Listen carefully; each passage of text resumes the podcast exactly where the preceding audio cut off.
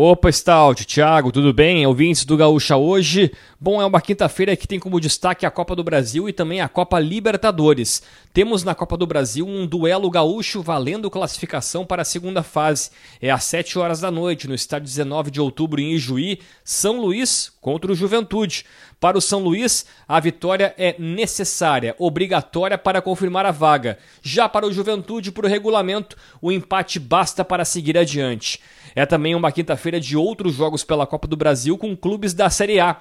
Por exemplo, o Santos de Odair Hellman visita o Ceilândia às 8 horas da noite. Às 9h30, o Vasco da Gama, também fora de casa, no Mané Garrincha, enfrenta o trem do Amapá. E um pouco antes, o Coritiba, às 7 da noite, encara o Humaitá do Acre, também jogando fora de casa.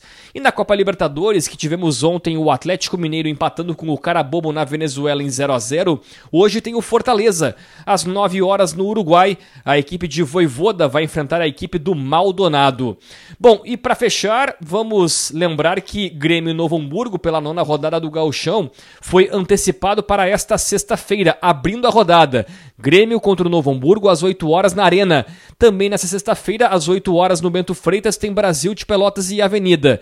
No sábado, às 4h30, o Aimoré encara o Inter no Cristo Rei. E aí, esta rodada vai para a próxima segunda e terça-feira.